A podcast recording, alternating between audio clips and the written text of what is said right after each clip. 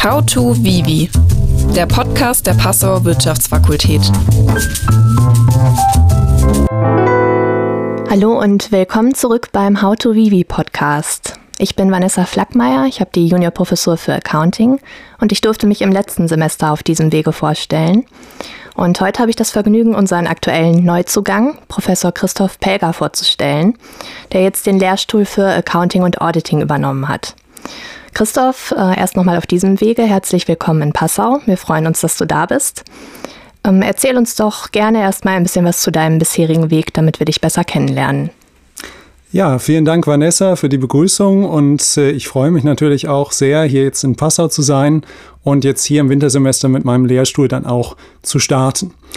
Also kurz zu meiner Person. Mein Name ist Christoph Pelger. Ich bin ähm, jetzt aus Innsbruck gekommen, war sechseinhalb Jahre Professor für Financial Accounting an der Universität Innsbruck.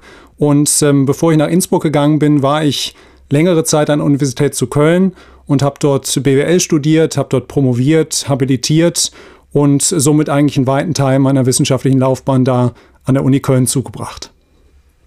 Okay, und als du dann von Köln nach Österreich gewechselt bist, war das ja wahrscheinlich ein ziemlicher Kulturschock.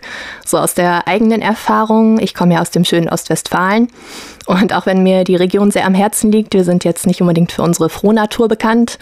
Also egal, wo ich hingehe, ist eher ein Upgrade, was das angeht. Aber wenn man aus dem Rheinland kommt, sieht das ja wahrscheinlich ein bisschen anders aus. Ja, natürlich. Also kulturelle Unterschiede gibt es in jeder Hinsicht. Also das fängt an der Universität an, wenn es um das Studienrecht geht, wenn es um die Organisation geht, wie äh, die Fakultäten organisiert sind, also zum Beispiel nicht in Lehrstühlen in Österreich, sondern Instituten und setzt sich natürlich im Alltagsleben an ganz, ganz vielen Stellen fort.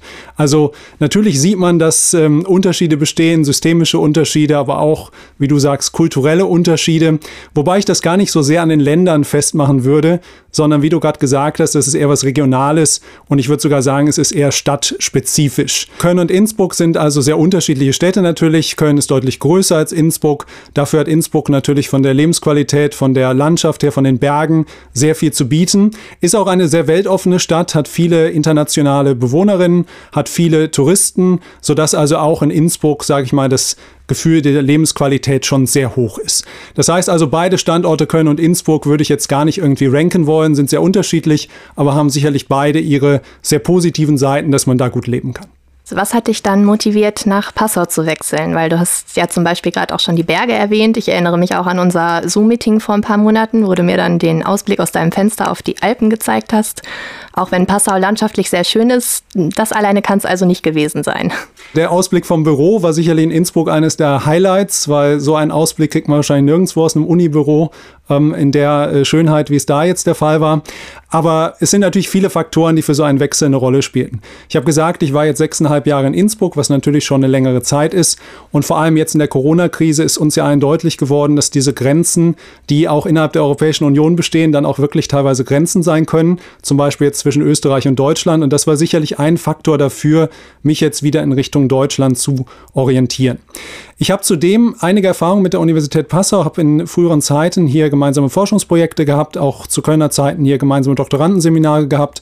Und das hat eigentlich dazu geführt, dass ich einen sehr positiven Eindruck hatte von der Stadt und von der Uni in Passau. Und ja, als ich mich dann näher damit beschäftigt habe im Zuge der, der Bewerbung, hat sich das dann eigentlich nur noch bestätigt und somit habe ich dann ähm, hier gerne den Wechsel nach Passau jetzt in Angriff genommen, sodass ich mich jetzt freue, hier in Passau dann in Lehre und Forschung künftig tätig sein zu können. Okay, damit gibst du schon ein Stichwort für die nächste Frage vor, die Lehre. Das ist ja auch was, was für die Studierenden besonders wichtig ist. Ähm, was hast du hier in der Lehre vor? Über ein Modul haben wir schon gesprochen, über die Bilanzierung. Da haben wir beide uns ja mit dem Rechnungswesen inhaltlich schon ein bisschen abgestimmt. Und was können die Studierenden noch erwarten? Genau, also zunächst mal ist es natürlich für mich, für den Lehrstuhl jetzt eine Herausforderung, das Ganze auf die Beine zu stellen, weil wir sind Anfang Oktober gestartet und das Wintersemester steht ja jetzt unmittelbar vor der Tür, sodass ähm, natürlich die erste Herausforderung darin besteht, jetzt im Winter das Lehrprogramm in die Gänge zu bekommen. Das ist die Basisveranstaltung, die du angesprochen hast, Bilanzen, ähm, wo wir also ein Grundverständnis dafür wecken wollen, was es so Interessantes gibt im Bereich der Bilanzierung, insbesondere dann nach den deutschen ähm, Rechnungslegungsnormen.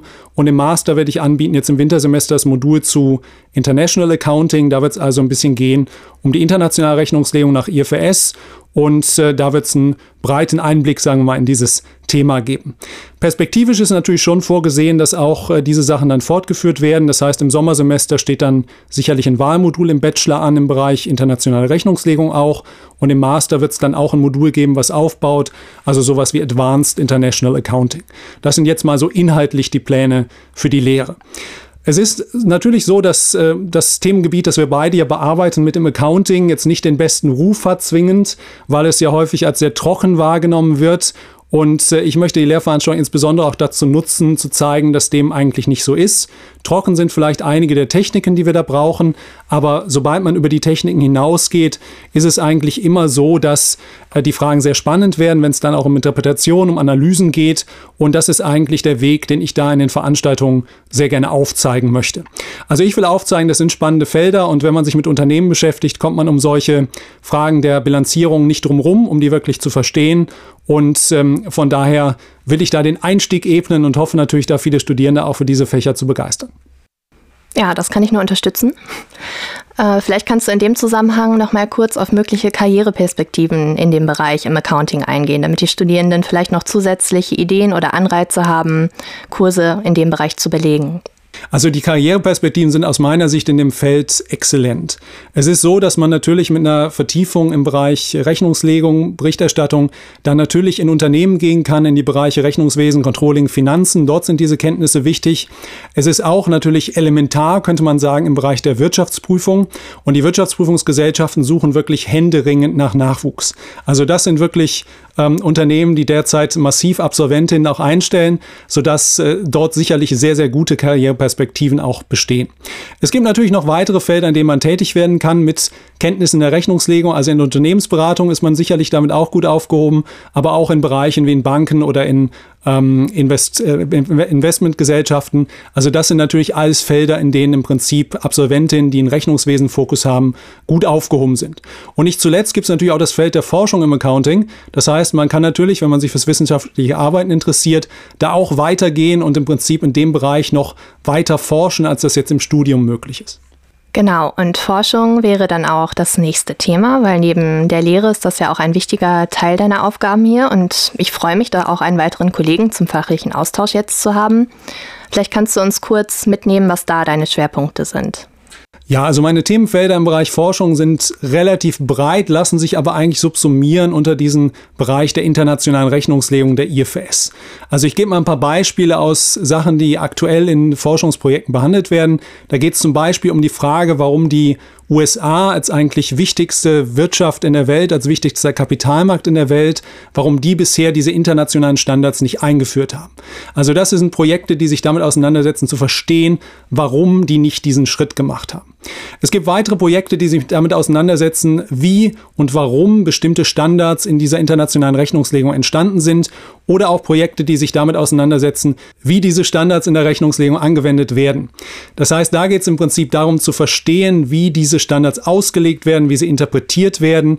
Und das ist auch ganz zentral, um zu verstehen, wie funktionieren überhaupt solche internationalen Standards, wenn sie dann lokal in verschiedenen Ländern Anwendung finden.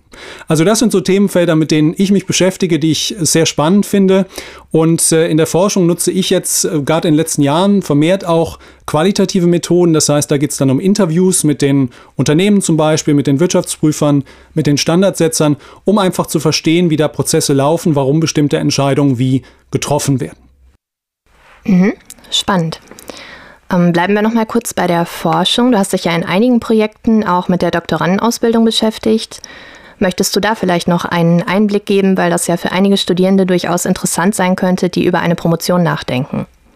Ja, sehr gerne. Das ist tatsächlich ein Projekt gewesen, was einen starken Bezug hier nach Passau hatte, weil ich das gemeinsam gemacht habe, damals mit einem ähm, Doktoranden hier aus Passau. Ich war Doktorand in Köln und wir beide haben uns eigentlich dafür interessiert, was bedeutet eigentlich Promovieren im Accounting im deutschsprachigen Raum.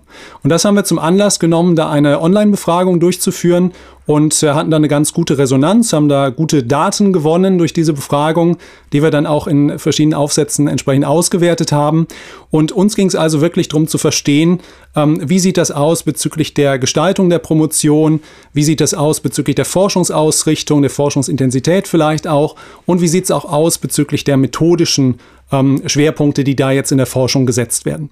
Und wenn man zusammenfassen möchte, war eigentlich das ähm, Kernergebnis unserer Forschung, dass das sehr heterogen ist, sehr divers ist. Das heißt also, die die Promotion im Accounting gibt es so nicht im deutschsprachigen Raum, sondern es ist sehr standortspezifisch. Es sind, gibt individuelle Cluster, würde ich sagen, in denen Promotionen in gewisser Art und Weise ablaufen.